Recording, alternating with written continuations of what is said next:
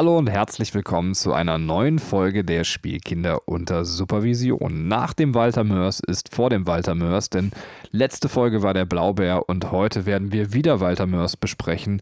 Doch bevor wir dazu kommen, ich bin nicht allein im Podcast. Mit mir ist die Katrin da. Hallo Katrin. Hallo Benny. Heute werden wir uns von Walter Mörs Weihnachten auf der Lindwurmfeste vorknöpfen und das ist der berühmte Nachfolger von Ostern in der Blinddarmklinik. Ähm, ja, der Gag ist schon ziemlich scheiße, ne? Also ich, ich, ich, ich gebe es zu. Also dafür habe ich Ostern quasi eigentlich in der Blinddarmklinik. Nein, bloß nicht. Da kommt der Hypochonder in mir raus. Jetzt werde ich, jetzt wo ich es gesagt habe, werde ich Ostern Blinddarm bekommen. Äh, für alle, die zum allerersten Mal hier Spielkinder hören, was erwartet euch? Ähm, wir haben einen Podcast, wie ihr vielleicht schon gemerkt habt, weil ihr gerade zuhört, oder ihr seid ziemlich dämlich und fragt euch, warum läuft hier gerade eine Audiodatei mit zwei Stimmen über unserem quasi äh, Rechner oder wo auch immer ihr dann uns hört gerade. Also wenn ihr das Konzept Podcast grundsätzlich nicht kennt, kann ich euch auch nicht mehr helfen. So, dann schlagt das nach bei Wikipedia.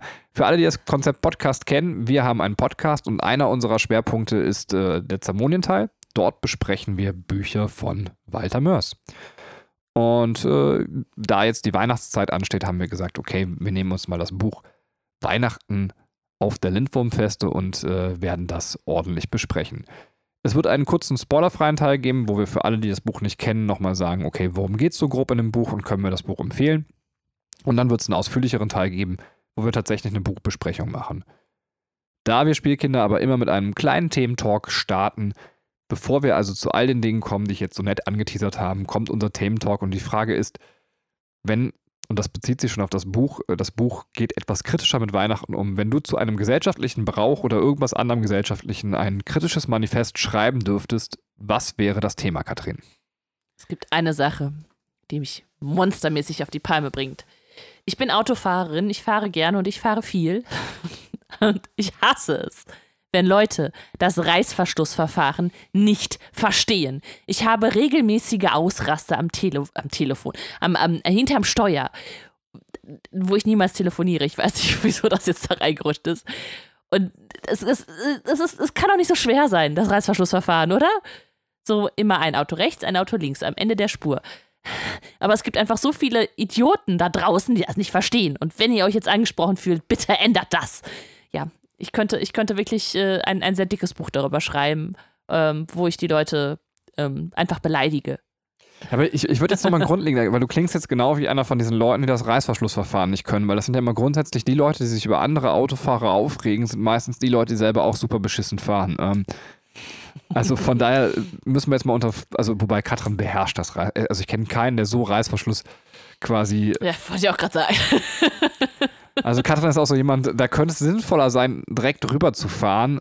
Es ist ja bei einem Reißverschluss so, dass man quasi wirklich bis zum letzten Moment der Engstelle fahren muss und, und Katrin wird dann auch bis zum letzten Moment der Engstelle fahren.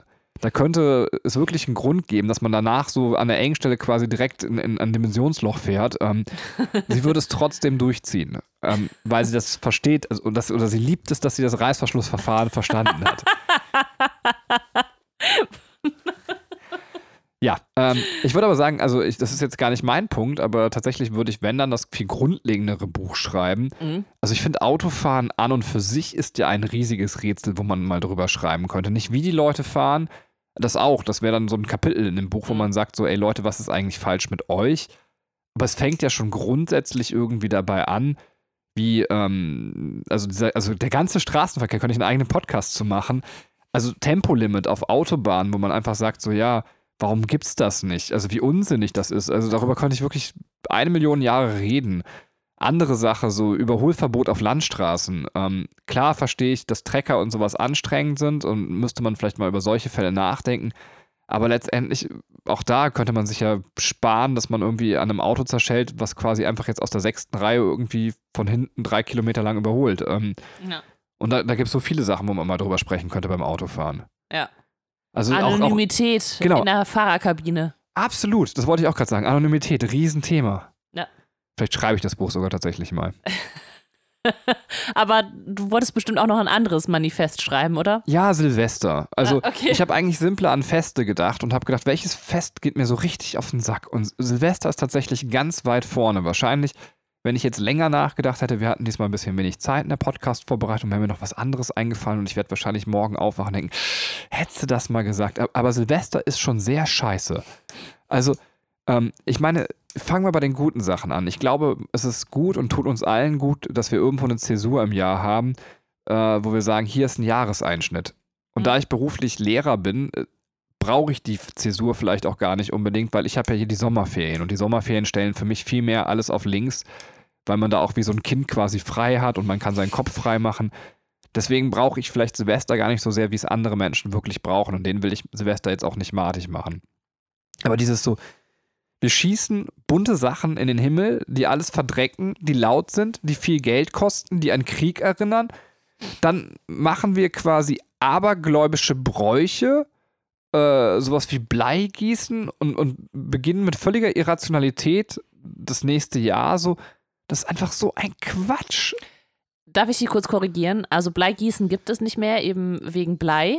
Ähm, es ist äh, verboten jetzt, das zu verkaufen. Und manche ähm, Einkaufsläden haben auch gar nicht mehr Silvesterknaller im Angebot, eben ähm, wegen Umweltverschmutzung und wegen Tieren. Also wenn man äh, Tiere ja mit äh, wahnsinnig verstört, wenn es anfängt, äh, wie im Kriege herumgeballert zu werden. Ich bin da auch ein Tier übrigens an Silvester. Also ich hasse es auch, wenn es knallt. Okay, habe ich mal wieder alles nicht mitbekommen, weil ich da vielleicht zu, also ich müsste etwas nachrichtenliebender werden. Allerdings wette ich mit dir, dass die Umsatzzahlen dieses Jahr nicht runter, sondern raufgehen, was äh, Silvesterraketen ja. angeht. Aber wir gucken mal, vielleicht äh, irre ich mich ja. Also, ich also wir sollten vielleicht ein, ein Manifest gegen Menschen schreiben. weißt du, so, die stecken doch dahinter. Die stecken hinter Silvester und die stecken hinter Autofahren. Ja, wobei ich grundsätzlich diesen Menschenhass irgendwie, also ich bin sehr enttäuscht von Menschen. Also ich, ich weiß auch, was die Leute meinen, wenn sie so einen Menschenhass haben, aber irgendwie funktioniert das ja auch nicht so richtig. Also ich musste lachen, weil du sagst, ich bin enttäuscht. Das klingt so, ich bin gerade sehr, sehr enttäuscht und tief getroffen. Also was sehr Persönliches. Ja, also Menschen stellen sich immer wieder als sehr einfach am Ende heraus, so, aber das klingt jetzt auch so ein bisschen eklig erhaben, wenn man das so sagt. Ne? Also man kommt sich ja irgendwie so und sitzt man da so, ja, ich bin nicht so einfach. Und dann geht man so in, in seinen Keller, wo man quasi irgendwie, weiß ich nicht, jemand angebunden hat, den man den ganzen Tag vergisst vergewaltigt und hat sich ans vor ein Mikrofon gesetzt und sagt so, ja, aber ich bin nicht so. Ja, dann, weißt, dann hast du deine, deine Adidas-Schuhe an und trinkst deinen Coffee to go und sagst so, aber die anderen, ja, die, äh, die, die fahren immer noch, ähm, keine Ahnung, Benziner. Aber das ist vielleicht das Enttäuschende an uns Menschen, um es jetzt mal konkludieren und am Ende jetzt äh, zu sagen, dass, dass wir alle riesige Graugrenzen sind. So. Wir sind, so oft sind wir strahlend weiß und so oft auch strahlend schwarz und, und, und oder weiß ich nicht, irgendwas anderes. Tiefschwarz und, und am Ende kommt irgendwie ein riesiges Grau raus und niemand versteht dieses Grau, weil wir gar nicht böse, sondern einfach. Ich, ich ja, ja, ja, ja, genau das, genau das. Ja, Alligator. Menschen sind nicht böse, Menschen sind nur dumm. Und Podcast ist keine Lösung. Trotzdem versuchen wir jetzt einen Podcast rauszuhauen zu Weihnachten auf der Lindwurmfeste und Katrin wird euch jetzt mal kurz erzählen, worum es denn Weihnachten auf der Lindwurmfeste oder in dem Buch wir haben das Genre noch gar nicht benannt, geht. Vielleicht schafft Katrin sogar das noch, ein Genre daraus zu machen. Okay, ich, ich versuche alle deine Ansprüche jetzt, äh, deinen Ansprüchen gerecht zu werden und äh, eben das zu tun. Also Weihnachten auf der Lindwurmfeste oder warum ich Hamuli Map hasse. Hamuli Map, ich habe total Schwierigkeiten, dieses Wort auszusprechen. Das ist natürlich eine, ähm, eine Wortneuschöpfung. Nein, man, das ist eigentlich ein Fantasiewort, das sich Walter Mörs ausgedacht hat und im Grunde auch Weihnachten beschreibt, nur in der Kultur der Lindwürmer. Es geht nämlich in dem Buch um den Lindwurm Hildegunst von Mythenmetz, der in Zamonien lebt, ein berühmter Schriftsteller ist. Ein Lindwurm ist so eine Art Dinosaurier oder Drache oder sowas, ne? Also ich glaube, es gibt den, den Begriff Lindwurm tatsächlich, äh, mir war vor Walter Mörs noch kein Begriff, kann man sich aber als ja, mir vorstellen. schon. Okay. Bei Dark Souls gibt es auch Lindwürmer. Ah, okay, natürlich Dark Souls, was auch sonst. Äh, Hildegunst schreibt in diesem Briefroman, womit wir das äh, Genre betitelt haben, ähm, seinem Freund, äh, den Aidieten, wie heißt er noch gleich? Ich habe schon wieder seinen Namen vergessen. Äh, Ahmed Ben Kibitzer. Ahmed Ben Kibitzer, den er halt ähm, ja in die Stadt der träumenden Bücher kennengelernt hat, ähm, über das Fest Hamuli Map. Und Walter Mörs erklärt im Vorwort, dass es im Grunde sowas ist wie Weihnachten, ähm, er hat das nur, damit äh, die Verkaufszahlen hochgehen, nicht im Titel benannt oder beziehungsweise dann nur als Untertitel äh, den, den, Originalnamen äh, eingefügt. Im ganzen Roman selber wird auch nur von Hamuli Map gesprochen. Ähm, er beschäftigt sich A mit äh, der Kritik an dem Fest oder erstmal der Beschreibung, der Kritik an dem Fest und äh, noch schreibt er noch darüber, was er an dem Fest schön findet. Das war es im Grunde schon. Der Roman ist relativ kurz. Ähm, ja, möchtest du noch mehr? Das wäre jetzt so eine spoilerfreie Inhaltsangabe. Du hast nicht so richtig was zum Genre gesagt. Was für eine Art von Genre ist dieses Buch? Es ist kein Roman. Ich habe Briefroman gesagt. Aber es, würdest du sagen, wenn eine Briefnovelle eher. Also ganz ehrlich, ich habe Germanistik studiert, ich weiß immer noch nicht genau, was eine Novelle ist. Ähm, ja, er, er, schreibt selber, dass es ein Briefroman ist, rein in, ins Buch. Deswegen habe ich so betitelt. Also weil er das okay. A selbst, äh, per Selbstdefinition äh, schreibt. Ähm, gut, gut, der Mann muss es ja wissen. Also es ist halt. Wir können es genau, auch als Briefnovelle beschreiben, meinetwegen. Äh, ich habe keine Ahnung. Es ist halt eine Briefform. Ich dachte, du als Germanist weißt es eventuell. Ich weiß es ja sowieso nicht. Ich bin nur ein kleines Licht auf dieser Kerze, ähm, auf dieser Torte. Ähm, und von daher egal. Was würdest du dem Buch für eine Wertung geben? Ich äh, bin mit der Frage total überfordert, weil es, es war kein schlechtes Buch. Es war einfach nur so kurz. Ähm, es hat mich. Ich das mein, sagt sie mir jedes Mal nach dem Bumsen. ich glaube, ich würde dem Ganzen eine 7 von 10 geben, weil es mich gut unterhalten hat. Ich würde aber ganz klar aussprechen, Leute, lest es nicht, wenn ihr nie vorher ein Walter Mörs Buch gelesen habt. Also äh, man muss, ich glaube, man muss schon die Stadt der träumenden Bücher irgendwie gelesen haben, um das Ganze gut zu finden. Weil ansonsten ist man, glaube ich, einfach maßlos überfordert damit. Ähm, auch wenn irgendwie die Hälfte des Buches nur aus Erklärungen besteht, gefühltermaßen.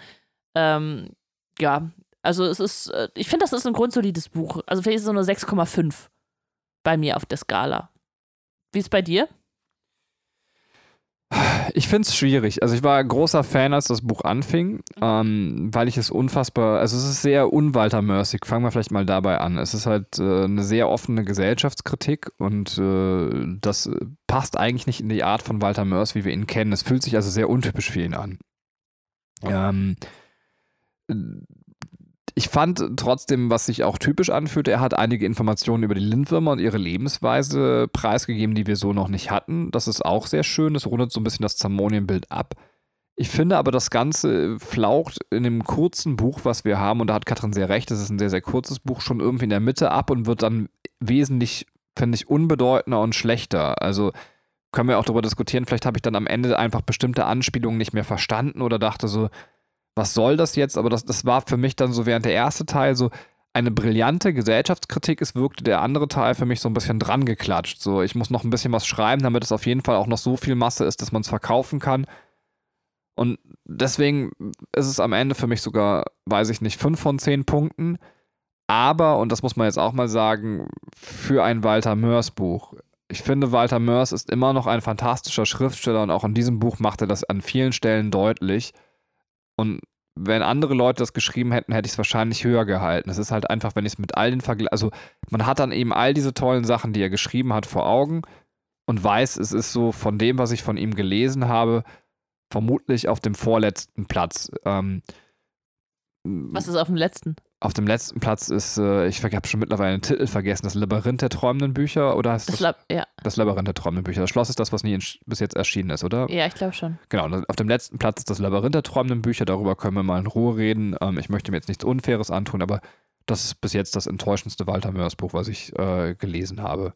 Vielleicht auch das einzige, was mir also ich will nicht sagen, es hat mir gar nicht gefallen, aber es war für mich in einer gewissen Art und Weise enttäuschend. Aber das besprechen wir heute hier nicht, das machen wir dann, wenn wir soweit sind. Ähm, Trotzdem muss man mal sagen, ganz, ganz viel Liebe für diesen Schriftsteller, ein wundervoller Schriftsteller ist, sonst würden wir nicht die Podcast-Rubrik äh, ihm widmen. Und ich auch finde, auch in diesem Buch sieht man, was er kann. Also wer Spaß an solchen Sachen hat, so Gesellschaftskritiken und auch da mal ein paar geistreiche Sachen hören möchte, der kann sich das Buch anschauen. Das möchte ich jetzt nochmal sagen, bevor wir in den Spoiler-Teil gehen.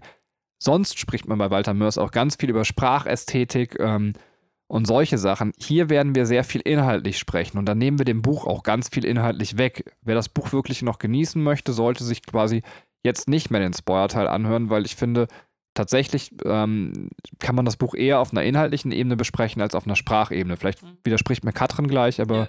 so empfinde ich es. Ja, nee, stimme ich dir absolut zu. Willst du noch was generell ergänzen oder sollen wir den Spoiler-Teil gehen? Ähm, soll, ja, nur kurz über Lydia Rode sprechen. Kann man machen. Die, ähm, also. Ich bin viel zu erschöpft, um über Lydia Rode zu sprechen. Was? Also, der war- der war so ein bisschen makaber, der Gag, weil sie doch, ähm, sie hat, äh, ich habe den Namen der Krankheit wieder, CFS, äh, das ist diese chronische Erschöpfungskrankheit. Ähm, Achso, das hat sie. ja, genau. Achso, ich dachte, das wüsstest du, weil Lydia Rode auch die Frau, also sie hat die Illustrationen des Buches gemacht, sie ist 27 Jahre alt ähm, und äh, sie leidet an einer chronischen Erschöpfungskrankheit. Sie hat auch für Prinzessin Insomnia die ähm, äh, Illustrationen gemacht äh, und äh, tatsächlich widmet sich ja auch das ganze Buch Prinzessin Insomnia ihrer Erschöpfungskrankheit.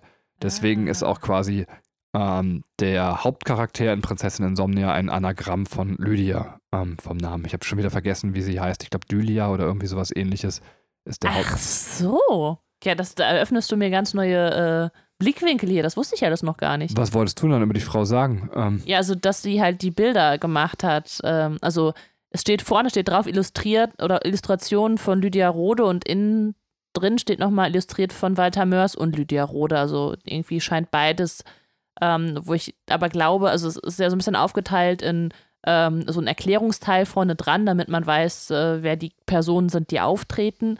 Und hinten gibt es noch diese sogenannten taxonomischen Tafeln, wo dann ähm, äh, nochmal verdeutlicht, also Bilder gezeigt werden von Dingen, worüber im Buch gesprochen werden. Und ich glaube, die sind eben von Lydia Rode. ja. Wobei auch da muss man jetzt keine Kritik ähm, an, an die junge Dame. Sie ist, glaube ich, noch relativ jung. Ich glaube, 27 Jahre alt. Ich meine, sie ist 1992 geboren. Ähm, dass man, also so, sie leistet schon irgendwie interessante Arbeit. Tatsächlich hänge ich aber sehr an den Illustrationen von Walter Mörs und, Ja. und für mich ist es dann eher so, dass ich mir dann irgendwie mir die Illustrationen nicht so viel mehr Gewinn geben wie die von Walter Mörs. Also jetzt gar nicht kritisch, aber das ist für mich persönlich auch was, dass ich mit den Illustrationen des Buches gar nicht so zufrieden war. Ähm, Ja. Aber es ist, mag auch persönlich ästhetisches Ja, Empfinden ja, sein. ja, das ist bei mir aber auch so. Also, dass ich, ich mag, ja, tatsächlich die, aber vielleicht, weil man es auch einfach gewöhnter ist, ne? Also, weil, weil man verbindet halt auch super viel damit. Ja, ich will sie jetzt auch vor allem, wenn sie mal reinhört in diesen Podcast und, und ich, ich finde, da ist auch viel Schönes. Ich will sie jetzt auch diese Illustrationen nicht so rund machen, aber es ist halt ähm, tatsächlich irgendwie so, ja, viele von denen ist so eine Seite vollgeklatscht mit sehr ähnlich aussehenden Dingen. Wir können gleich mal Beispiele rausgreifen und das ist halt so, also die sind für mich, entweder bin ich einfach zu quasi vom Gucken her zu anspruchslos und oder sehe da nicht genug, aber manche Sachen wirken mich, also es gibt zum Beispiel eine Seite, wo Lindwurmtüren quasi dargestellt werden. Und viele von den Türen wirken dann am Ende so bedeutungslos gleich oder als wenn sich irgendjemand mal irgendwie sieben Türen ausgedacht hätte, um schnell eine Seite voll zu bekommen. Da hätte ich mir irgendwie mehr, mehr sprudelnde Kreativität erwünscht. Ja. Aber das kann auch vielleicht daran sein, also dass man es gleich sagt, die ist da, aber du bist zu doof, sie zu sehen. Würde ich jetzt nicht sagen, aber vielleicht gehen wir erstmal in den äh, Spoiler-Teil. Ja, und ich würde auch fairnesshalber vielleicht nochmal sagen, bevor wir jetzt in den Spoiler-Teil springen, und dann machen wir das auch, dass wir natürlich bei Prinzessin Insomnia dieses Krankheitsbild vielleicht auch mal ein bisschen genauer beleuchten. Vielleicht wird uns dann auch vielleicht klarer, was man unter diesem Krankheitsbild überhaupt leisten kann und, und was gerade schwer ist. Es ist ja eben eine Krankheit, wo man unter Erschöpfung eben. Leidet. Und dann ist es ja doch bemerkenswert, dass man solche Projekte trotzdem stemmen kann. Ja. So, kommen wir zum Spoiler-Teil. Möchtest du einen Spoiler-Alarm aussprechen? Alarm! Ja, äh, wollen wir uns was rauspicken aus dem Buch, was dir. Ja, also ich würde vielleicht also so ein bisschen äh, erstmal durchgehen, wie er es beschreibt, also Mythos und Kritik. Und dann würde ich einfach mit den grundlegenden Punkten anfangen. Einmal der Hamu Hamuli, der Map und der äh, Hamuli, Hamuli-Wurm. Ähm, weil es ist ja, also wir übertragen das jetzt ja dann halt quasi auf Weihnachten, um es dann halt auch als Gesellschaftskritik zu sehen. Soweit ich das jetzt verstanden habe, würde halt der Ham Hamuli sowas sein wie, wie Christus, also irgendwie dieser Mythos, also der irgendwie nicht richtig erklärt wird, der irgendwie alles bedeuten kann oder auch nichts. Also es ist irgendwie so eine ganz, ganz schwammige Figur.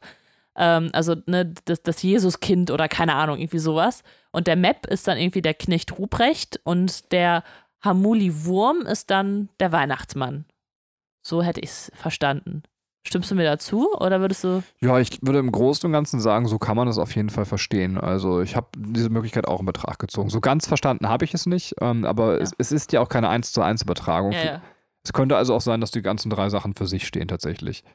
Ja. Also der Hamuli-Wurm, den können wir ja schon mal aufgreifen. Der steht ja vor allem auch, und das finde ich ganz herrlich, für, für den gesellschaftlichen Prozess, dass egal welches Fest äh, ansteht, dass die Leute immer saufen gehen müssen. ja, das stimmt. Und das ist was, was ich unfassbar liebe an dem Buch. Das ist so eine, eine tolle Szene. Ähm, ich finde absolut äh, den Gipfel, den hätte ich auch gerade nennen können, ist immer so, wenn man so von Kindpissen oder sowas hört. So. Also Leute, die saufen gehen, Pinkeln. Kindpinkeln kann auch sein. Also Männer, die saufen gehen, weil ihr Kind geboren worden ist und das am besten auch noch wirklich am Tag oder einen Tag nach der Geburt. Wo ich immer denke, so, seid ihr denn geistig beschränkt? Eure Olle hat gerade quasi so einen so einen- so einen 400.000 Gramm Lappen. Ist richtig, ne? 400.000 Gramm macht Sinn, ne? Also 4 Kilogramm wiegen Kinder, oder? 400.000? Nee. 4.000 Ich- 4.000 Gramm Lappen, wollte ich einfach nur sagen. Okay.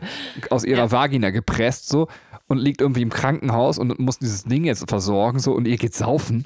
Ja, aber also ich meine, wir haben auch ein Kind gekriegt, ne? Aber das ist, bei uns lief das ja alles ein bisschen anders ab. Wenn du jetzt den normalen, also wie so eine, wenn so eine Geburt normal abläuft, was passiert denn dann? Dann ist die Frau im Krankenhaus, erholt sich von der Geburt, das Kind ist auch noch im Krankenhaus und der Faddy ist alleine zu Hause.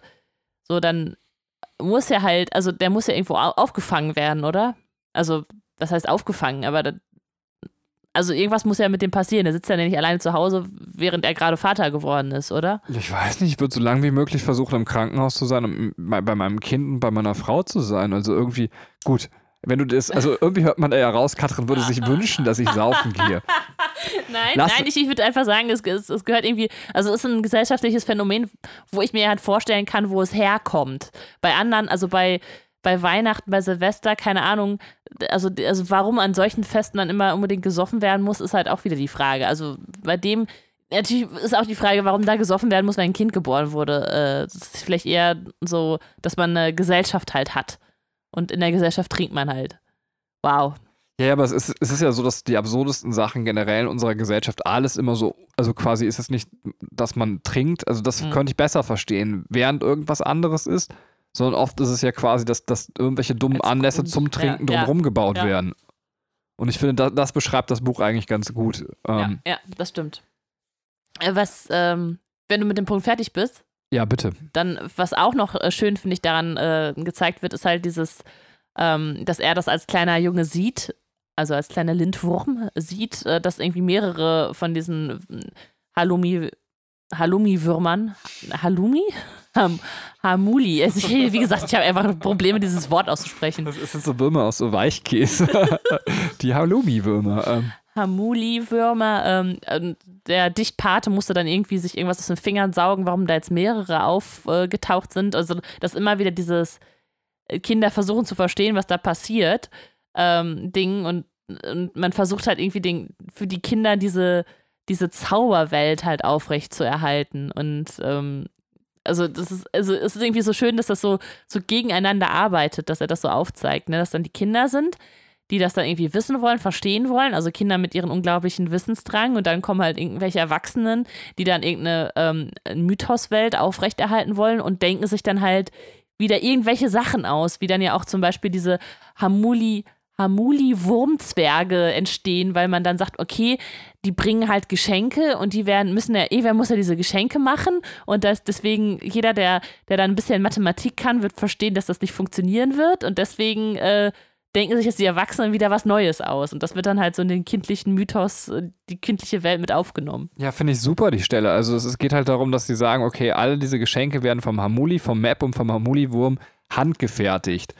Und äh, dann rechnet Walter Mörs in seinem Buch, beziehungsweise Hildegunst von Mythenmetz rechnet eigentlich nach. Ähm, äh, das haben wir, haben wir das eben, hast du es glaube ich schon gesagt, ne, dass der Roman von Hildegunst, ja, hast du gesagt, dass der von Hildegunst an Ahmed Ben Kibitzer geschrieben ist als Brief.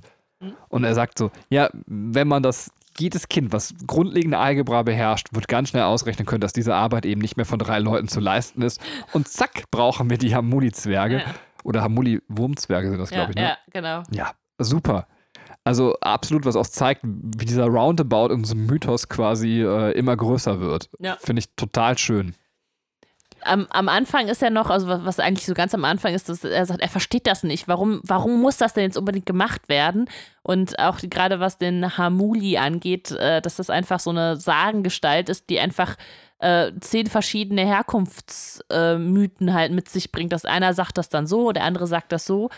Und ähm, das verstehe ich so ein bisschen halt als, als diese Kritik, so du bist das ganze Jahr ungläubig. So, du, du hast nichts mit Kirche oder ne, irgendwie so was, was christlich in deinem Hut. Und dann zu Weihnachten wird aber irgendwie mit großem Paukenschlag das alles rausgeholt und auf einmal bist du so der, der gläubigste Mensch der Welt. Also so, äh, ich meine, lässt sich nicht so unbedingt eins zu eins übertragen, aber dass man halt dann ähm, äh, auf einmal hier voll in dieser Verklärung drin ist.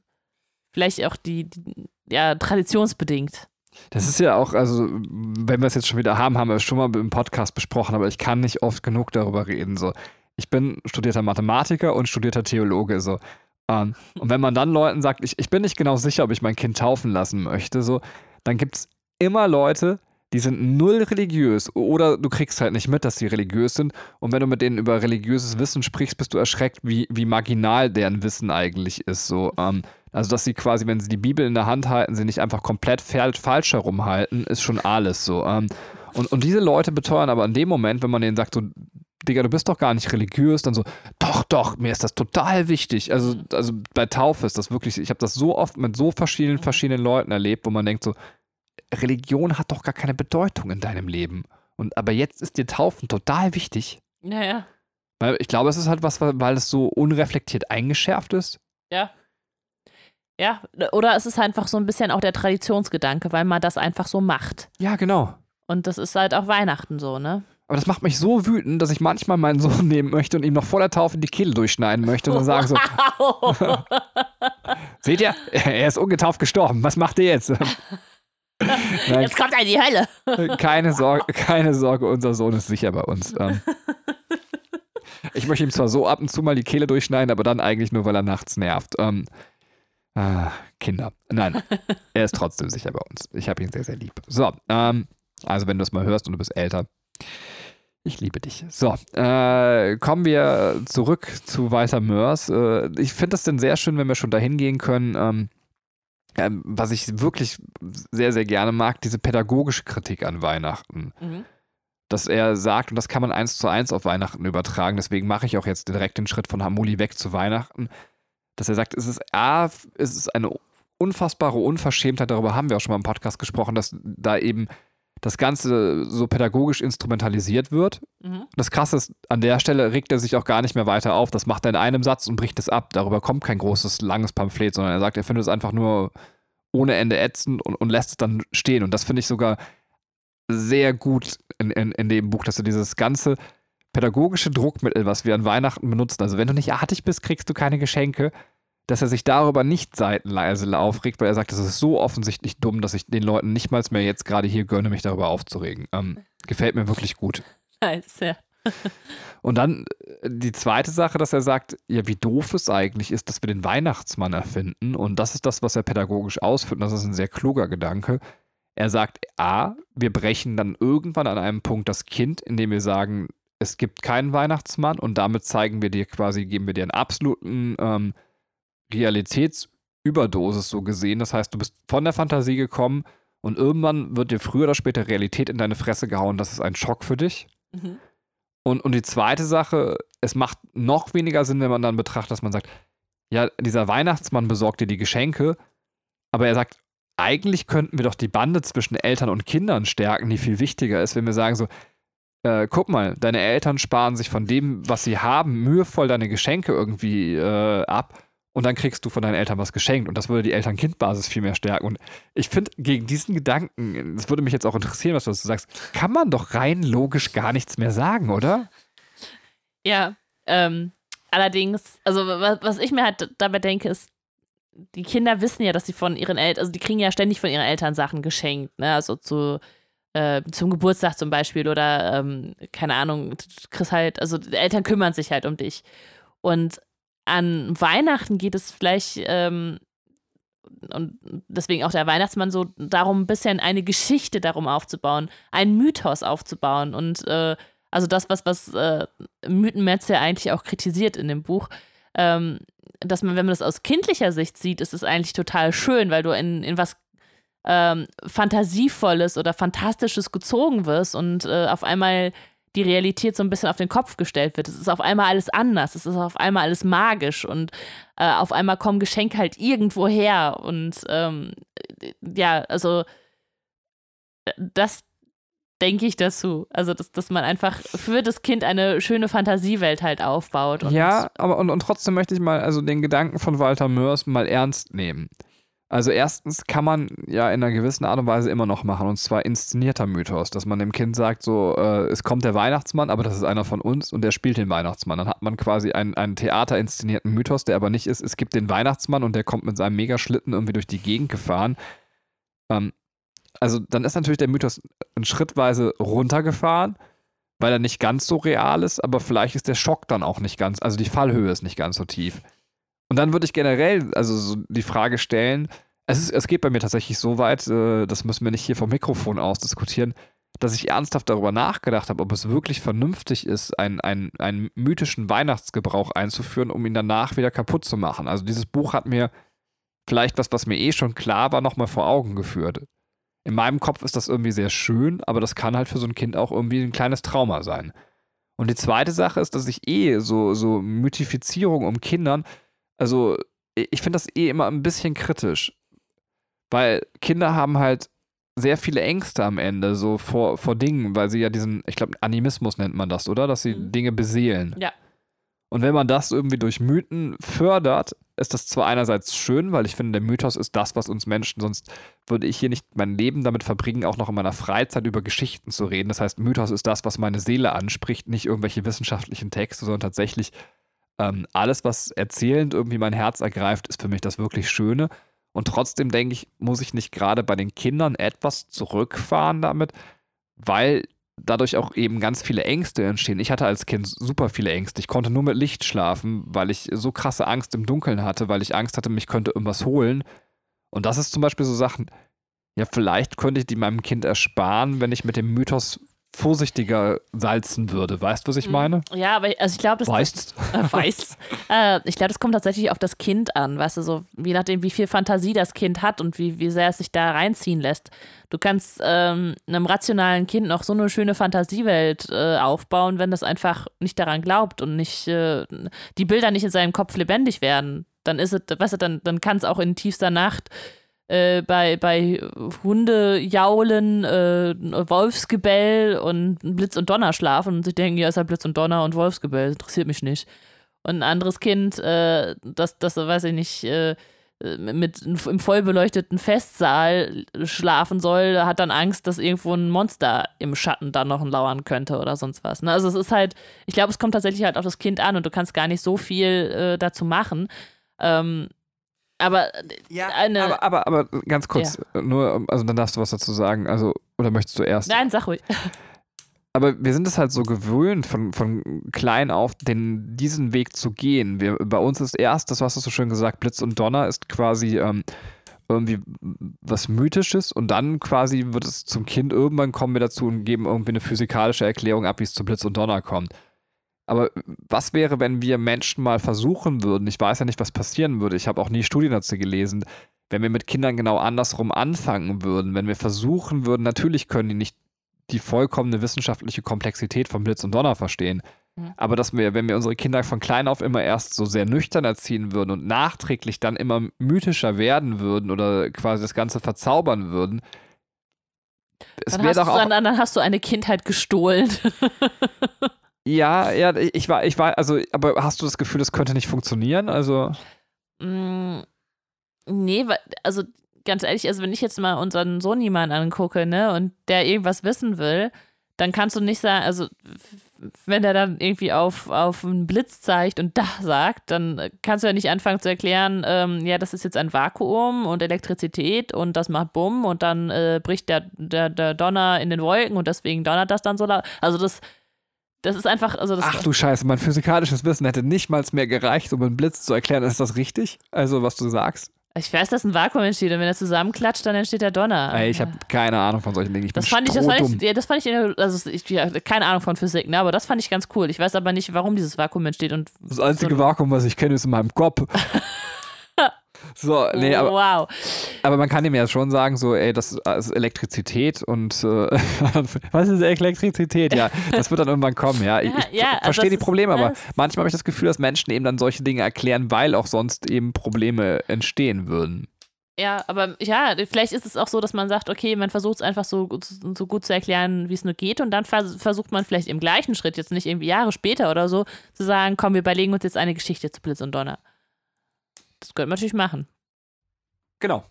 Ja. Aber wir gucken mal, wir werden das herausfinden. Aber ke- kennst du das nicht auch, dass du als, als erwachsener, aufgeklärter Mensch äh, irgendwo lang fährst, eine Landstraße und es ist dunkel und du denkst dir, was passiert, wenn jetzt Geister aus dem Wald kommen oder keine Ahnung, du gehst irgendwo äh, spazieren und also im Dunkeln irgendwo spazieren und also, dass es dich auf einmal so gruselt.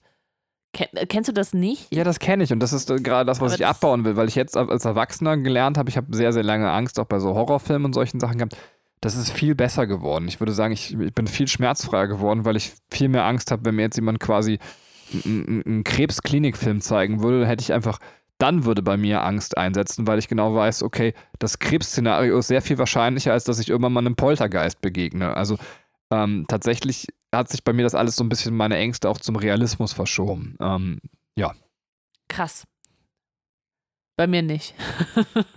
ich kann Ja. mir noch keine Zombie-Filme angucken. Ich habe auch immer noch nicht das Bedürfnis, nachts durch einen dunklen Wald zu laufen, also oder über so einen Friedhof. Also so cool wollte ich mich jetzt auch nicht darstellen. Da würde ich mich immer noch schön einscheißen. Also ja, Okay, zurück zum Buch vielleicht. Von deiner Genau. Scheiße zum Buch. ähm, ja, er, er ähm, wirft dann noch so ein paar Parallelen auf zwischen ähm, den äh, zwischen Hamuli Map und Weihnachten mit verschiedenen Traditionen, die er auch kritisiert. Ähm, das ist einmal, äh, sind einmal die Felsengeier-Eier. das äh, quasi eine Kritik am Geschenk verpacken oder Geschenkpapier ist.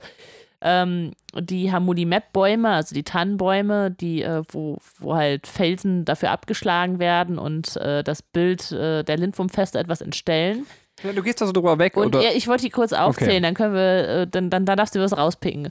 Und die, die Schuppenpuppen aus äh, den Schuppen der Lindwürmer, die abgelegten Schuppen hergestellte Puppen, die man dann ins Fenster hängt, also sowas wie Lichterketten oder diese, diese Leuchtsterne oder sowas. Ähm, genau, das sind so, würde ich jetzt sagen, die, die jedenfalls die etwas äh, weiter ausgeführten größeren Parallelen. Such dir was aus. Alles drei. Also ich nehme einfach alles. Und, und er hat ja auch recht. Es ist auch alles sehr schön. Aber es ist halt auch alles sehr dumm, was wir tun. Also zumindest nicht besonders. Also es ist.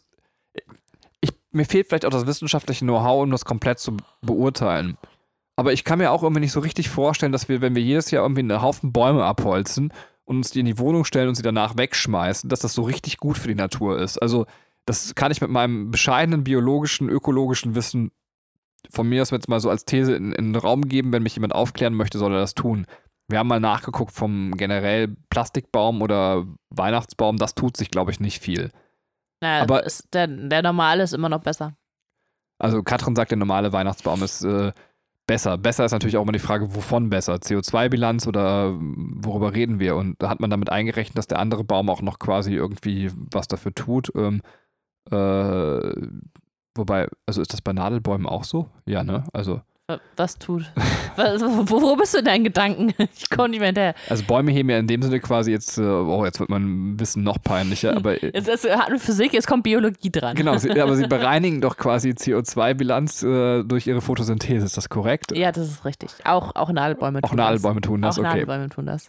Ich war mir jetzt nicht ganz sicher, ob das nur in den Blättern ist, das Chlorophyll, aber das ist äh, auch, ist es auch in den Nadeln, in den Nädelchen. Ähm. Ja, ich, also wahrscheinlich wirken die anders. Also so, so, so tief geht mein ähm, Ah, okay, also, Biowissen halt also bin auch ich doch nicht. so dumm, Du ich bist nicht so dumm, ich tue nur so gerade. Aber ich würde sagen, ähm, das ist egal. Also Alles, was ich sagen möchte, Bäume abholzen kann jetzt nicht so richtig ökologisch sein. gut, aber so, halt, stopp. Ich möchte einfach mal ganz kurz diesen Gedanken zu Ende bringen. Und deswegen finde ich, dass Walter Mörs halt, stopp, ja. eine berechtigte Kritik in seinem Buch bringt, dass er sagt, egal wie schön ihr eure Bräuche findet, so, es ist vielleicht auch mal notwendig, diese zu hinterfragen. Ja.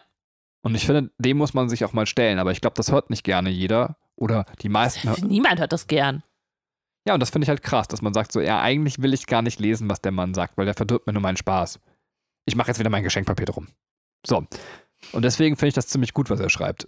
Ende der Durchsage. Jetzt darfst du was sagen. Ja, also ich weiß nicht, keine Ahnung, diesen Artikel habe ich, glaube ich, vor zwei Jahren oder so mal gelesen. Ähm, oder ja, zu den Bäumen, weil ich, ich bin Fan von echten Bäumen, weil es bei traditionsmäßig gab es bei uns den immer zu Hause und bei Bennys Familie wurde halt eher der, der künstliche Weihnachtsbaum aufgestellt.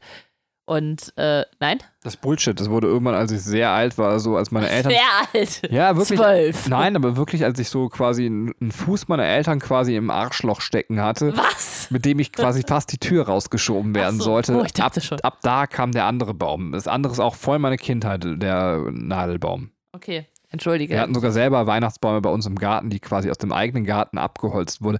Da kommt, weißt du, jemand um die Ecke gelatscht, der keine Ahnung von deinem Leben hat. Ähm, und, und dann breitet er aus, warum jetzt seine Kindheit, deswegen braucht sie diesen Baum. Nee, ich bin einfach nur rationaler. So, bitte, bitte zurück zu dir. Dann habe ich halt da geguckt, aber das Plastikscheiß ist halt einfach für die Umwelt schädlicher als, als die Bäume, weil die werden halt, äh, es ist halt nicht so, wenn man die jetzt nicht abholzt, dann entsteht hier ein, ein Nadelholz. Wald in Deutschland, das, das ist einfach nicht so, weil, was ist denn Nadelholz? Äh, also, äh, du weißt, ne, das äh. Ich weiß, was du sagen willst, aber damit Baum. hast du ja überhört, was ich sonst so gesagt habe. Und zwar, wie wär's damit einfach keinen Baum aufstellen? Das stimmt. Also, äh, mein Weihnachten wäre auch sehr trostlos am Ende. Wir hätten keinen Baum mehr, wir hätten kein Geschenkpapier mehr. Das wäre einfach Kacke. Wir hätten keinen Schmuck mehr. An Silvester gibt es keine Raketen mehr. Also, irgendwie wären meine Feste auch sehr langweilig und traurig. Das muss ich ganz offen zugeben. Das ist auch noch so ein kleines Problem, was ich noch nicht gelöst habe. ähm, ja, äh, ich glaube, ja, m- momentan ist es halt irgendwie noch Geschmackssache. Also irgendwie, dass man äh, CO2-neutrale Bäume irgendwann aufstellt. Äh, keine Ahnung, vielleicht gibt es ja, also es gibt ja, werden ja schon so vertopfte Tannenbäume verkauft, aber äh, allerdings, die Dinge halten sich auch nicht sonderlich lange. Nur wollte ich schon mal kurz noch dazu sagen. Was wäre mit keinem Baum aufstellen?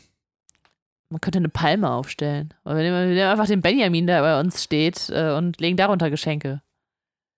Ja, mit keinen, ich, du merkst, wie schwer es mir selber fällt, ne? Ja, also mit der krass. Tradition zu brechen, weil ich einfach denke, es ist so, das gehört irgendwie zum Gefühl dazu.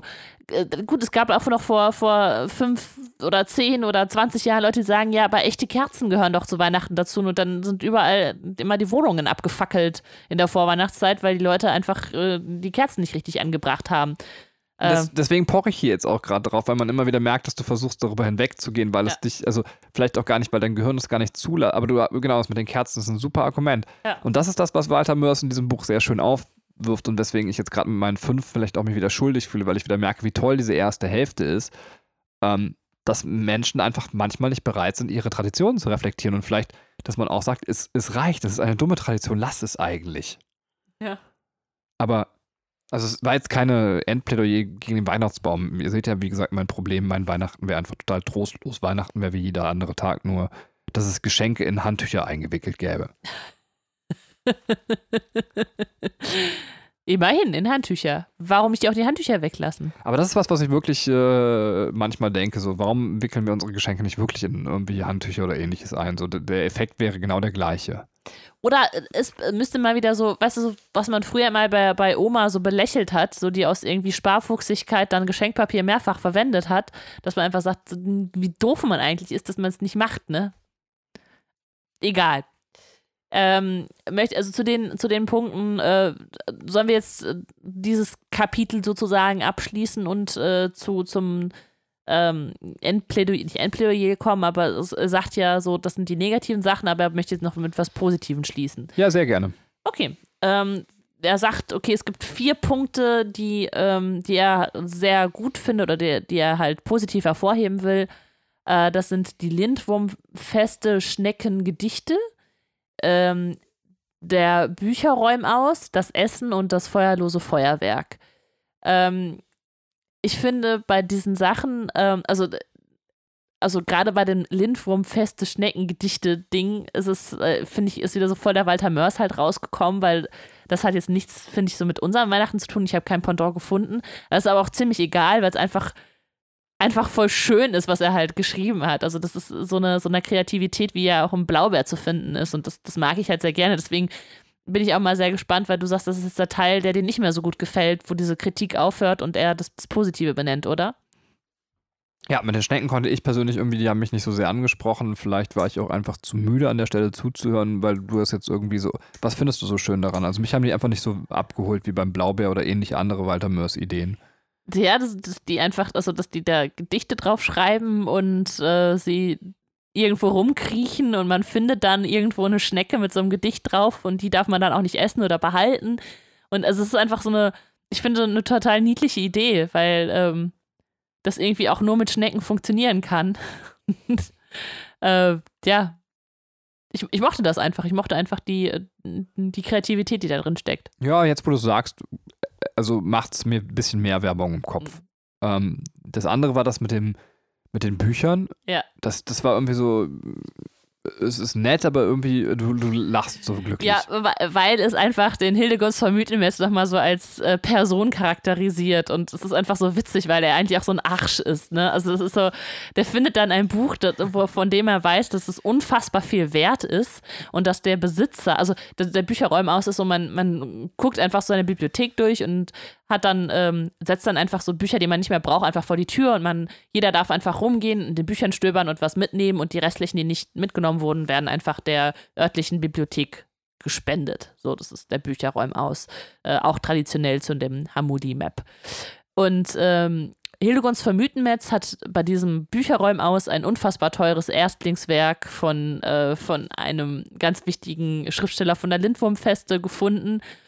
Und anstatt einfach nett zu sein und dem Besitzer darauf aufmerksam zu machen, ey, du hast dieses Buch draußen hingetan, so stell das ganz schnell wieder rein, bevor es noch irgendwer mitnimmt, klingelt er und sagt, guck mal, was ich hier bei dir gefunden habe. Das nehme ich jetzt mit. Du hast das rausgestellt, also gehört es jetzt mir. Also so ein, so ein richtig, richtig ekelhafter Arsch ist er an der Stelle. Und das ähm, finde ich halt so witzig, weil äh, gerade dieser Typ der, der halt so eklig ist, der schreibt halt diese Kritik. Also er, er lässt halt nicht so ein gutes Haar unbedingt ähm, an äh, Hildegunst von Mythenmetz. Beziehungsweise Hildegunst selber, weil äh, das ist ja er, der das schreibt. Also die, der Charakter Hildegunst. Ja, es ist so ein bisschen, als wenn äh, Scrooge quasi, wie, wie heißt er mit Ebenezer? Ebenezer Scrooge quasi selber die Weihnachtskritik verfasst hätte. So, er ja. ist so der, der unangenehme, grumpelige Typ, dem Nächstenliebe völlig fremd ist. So. Ja, ja. Du hast recht. Also, das ist auch eigentlich eine sehr schöne Stelle, wenn man drüber nachdenkt. Das ist mir gar nicht so in den Kopf gesprungen. Äh, und tatsächlich wertet sich das Buch gerade bei mir maximal auf, äh, weil du eben diesen letzten Teil für mich frisch machst. Das mit dem Essen, also kann ich schon zum Essen springen, ja. ist tatsächlich äh, was, was man verstehen kann, weil man es selber sehr gerne an Weihnachten mag. Und ja. es ist auch wieder ein bisschen witzig geschrieben, weil es halt einfach eben sagt, so, äh, dass der Trick dahinter war, die, die Gehirne der Kinder oder quasi so außer Schach zu setzen, weil sie mit der Verdauung beschäftigt sind, quasi. Ähm, also, weil das ganze Blut quasi mit der Verdauung beschäftigt ist. Ähm, ist das Blut? Äh, ja, also. Auf jeden Fall, weil der Körper an anderen Stellen gebraucht wird, kann das Gehirn nicht funktionieren. Ihr merkt heute so physikalisch-biologisches Halbwissen en masse. Ähm, und das ist eine nette Idee. Und ich finde halt eben, Weihnachten ist eine riesige Fresskultur bei also, uns und deswegen äh, finde ich das sehr schön. Du hast jetzt auch das noch nicht beendet, glaube ich, ne? Also, weil, weil der Körper mit was anderem beschäftigt und mit dem Essen, Verdauen beschäftigt ist. Ja, passiert was? Können die Kinder quasi nicht rumnerven, weil sie quasi letztendlich die ganze Zeit immer platt rumliegen ja. und äh, mit Verdauen beschäftigt sind. so kann man Kinder auch ruhig stellen. Ähm, ja, stimmt, das, das ist auch ganz süß. Ja, und dann das Letzte, ähm, was eigentlich ganz, ganz schön beschrieben ist, was jetzt unser ähm, Silvesterproblem so ein bisschen auch, ähm, jedenfalls wenn wir Lindwürmer wären, revidieren würde, ist äh, das feuerlose Feuerwerk, das aus den äh, bunten Schuppen der Lindwürmer ähm, ja so eine Art Feuerwerkskörper hergestellt werden. Also die werden einfach in die, in die Luft geschossen und äh, bilden halt bunte Wolken am Himmel, die dann halt ineinander verschmelzen und neue Farben bilden. Also ein bisschen wie diese, ähm, was sind das, indische Farbfeste? Also, ne, die kennt das, ne, von diesen irgendwelchen Musikfestivals, wo man diese. Da gibt es doch einen Namen für. Warum fällt mir denn Holy, Ho Holy Fest? Ähm, Holy, ja. Ich glaube, Holy Fest heißt Holy. Ja. Holy moly. Ähm, ja, genau. Also so stelle ich mir das jedenfalls vor. Äh, was dann auch dieses schöne Coverbild halt macht, dass das Dylan vom Feste halt in bunte Farben eingetaucht ist. Finde ich eine sehr, sehr schöne Vorstellung, eine sehr schöne Idee. Und ähm, ja, Hat mir nicht gefallen. hat dir nicht gefallen, warum nicht? Oh, da ist jemand müde. Weil es mir das Gefühl ließ, äh, dass jetzt ein gutes Haar an Silvester gelassen wird. Ist so, und deswegen hat es mir, ja, deswegen hat's mir nicht so gut gefallen. Generell gebe ich dir recht, wenn ich es einfach naiv in die andere Welt übertrage und so wie es da beschrieben wird, was schön. Du hast recht, ich habe äh, ich hab gerade Modern Family geguckt und da ähm, ist anscheinend, äh, die, keine Ahnung, ob die es sich ausgedacht haben, aber kolumbianischer Brauch, ähm, dass man zu Weihnachten auch noch Feuerwerk äh, in die Luft schießt. Deswegen äh, war mir gar nicht der Gedanke gekommen, dass er jetzt damit noch Silvester irgendwie noch mit anknüpft. Ähm, ja, du hast recht. Und dann ist auf ein, ein ganz plötzliches Ende dieses Buches. Das ist za- zack, bumm, jetzt ist Ende. Okay, das war's, tschüss. So, so ungefähr äh, endet dann das Buch, was mich total überrascht hat. Ja, das war auch mein Gefühl, dass sowas wie das feuerlose Feuerwerk einfach drangeklatscht wurde schon, äh, um noch vielleicht ein paar Seiten zu füllen. Muss aber gar nicht sein. Und genauso die Schnecken, weil die gar nicht so generisch da reinpassten. Eben, also das erste ist halt so eine ganz, also das, was wir auch im ersten Teil des Podcasts hatten, ist so eine ganz offene, an Weihnachten andockende Kritik. Mhm. Und, und dann kommen so ein paar Sachen, diese Versatzstücke, die sehr Hamuli-spezifisch sind, Ja. die aber schwer zu unserer Gesellschaft in Bezug zu setzen sind. Ja. Und ich weiß nicht, ob das Buch von vornherein so geplant war oder ob es äh, ein, ein, ein, ein Fragment aus dem Briefroman eben äh, die Insel der tausend Leuchttürme war, Mhm. das dann eben zu einem eigenen Buch ausgebaut wurde. So, so ganz sicher ist man sich einfach nicht. Also zumindest Ja. war ich mir jetzt beim Lesen nicht. Ja, und es ist halt ähnlich wie beim Bücherdrachen auch sehr viel, ähm, also es ist nicht nur innerhalb, also es ist inhaltlich geschundene Zeit, sondern halt auch äh, papirisch, so dass du einfach äh, für, für Inhalt, also es wird Kiebitzer wird angesprochen, also Mythenmetz sowieso, aber dann die rostigen Gnome oder sowas und dann hast du vorne so ganz viele Erklärungsseiten noch, ich weiß nicht, so fünf oder zehn Seiten, wo dann nochmal auf einer kompletten Seite erklärt wird, auf einer ja, Seite und dann blätterst du um und dann halt auf, nicht auf der nächsten Seite, sondern quasi auf der nächsten Doppelseite ist dann die nächste Erklärung. Also, dass man einfach wirklich versucht, Papier gut zu machen. Und zum Schluss ist noch eine Leseprobe vom Bücherdrachen dran. Und diese taxonomischen Tafeln sind auch noch mal, weiß nicht, 15 Seiten oder so, ne? Also, es ist halt so alles sehr, äh, wir versuchen jetzt äh, eigentlich eine kurze Erzählung noch mal in ein Buch zu packen. Und das ist auch vielleicht deswegen, dass ich die Lydia Rode gar nicht so runter machen möchte, aber trotzdem wirken mir diese taxonomischen Tafeln, als wenn es einfach nur vollgerotztes Zeug wäre, um das Buch ein bisschen zu strecken am Ende. Und das finde ich Ja. halt so ein bisschen, das nimmt dem Buch so Ja, ja, die Wertigkeit, die es auch in, in, in der stimmt. Kürze hätte. Ja, es ist halt, ähm, ja, also das, was da an Kreativität halt drin ist, wird so ein bisschen verwässert, dadurch, dass man einfach jetzt noch irgendwie was weniger Kreatives noch so, so, so reinfließen lässt. So. Ja, es ist, Ja. äh, es ist tatsächlich ein, eine, auch eine Kritik vielleicht an uns Konsumenten, dass man nochmal sagt, so vielleicht müssen wir auch nochmal signalisieren, wir hätten auch die Bereitschaft, ein Werk zu kaufen, was nicht irgendwie, wo wir quasi wieder jede Seite ziehen, wo wir sagen, es muss 600 Seiten haben und dann kaufe ich es auch für 20, 50, 30 Euro, keine Ahnung. 30. 30, ja. äh, sondern dass man einfach sagt, okay, ich kann auch mal akzeptieren, dass ich äh, eine bestimmte Summe an Geld ausgebe für ein Werk, was kürzer ist. Ja. Ist natürlich schwierig, weil wir vielleicht auch wieder aus einer elitären Schicht reden, quasi, die, die zumindest genügend Geld dafür hat, um es auch für Kunst ausgeben zu können. Aber schön wäre es trotzdem irgendwie manchmal, dass man die Wertigkeit da irgendwie höher halten würde. Und genau das, was du sagst, dass nicht einfach strecken würde und man merkt am Ende, es ist gestreckt. Das stimmt. Ähm, damit äh, wären wir, glaube ich, durch, oder? Ähm, hast du noch was zu sagen? Weil ich für meinen Teil ähm, habe meine Notizen abgearbeitet. Bei mir ist es ebenfalls so. Das heißt, wir schließen diesen Podcast und äh, haben danach noch vor Weihnachten einen einzigen Podcast, wenn alles gut geht. Mhm. Und zwar einen großen Spielkinder-Weihnachtspodcast, auf den wir uns schon jetzt sehr, sehr freuen. Und bis dahin könnt ihr ja Werbung für die Spielkinder machen und äh, besoffen durch die Straße torkeln und äh, den Hamuli-Map, den Hamuli, den Ha- Hamuli. Halloumi-Map-Wurmzwerg, Hamuli, Map, den Halloumi, den Halloumi-Met-Wurmzwergen aufs Maul hauen. So, Halloumi-Met. Ähm, Map. Sehr schön. ich wünsche euch einen schönen Tag. Ich bin raus. Bis dann. Tschüss. Eine schöne Adventszeit und äh, frohe Festtage. Bis dann. Tschüss.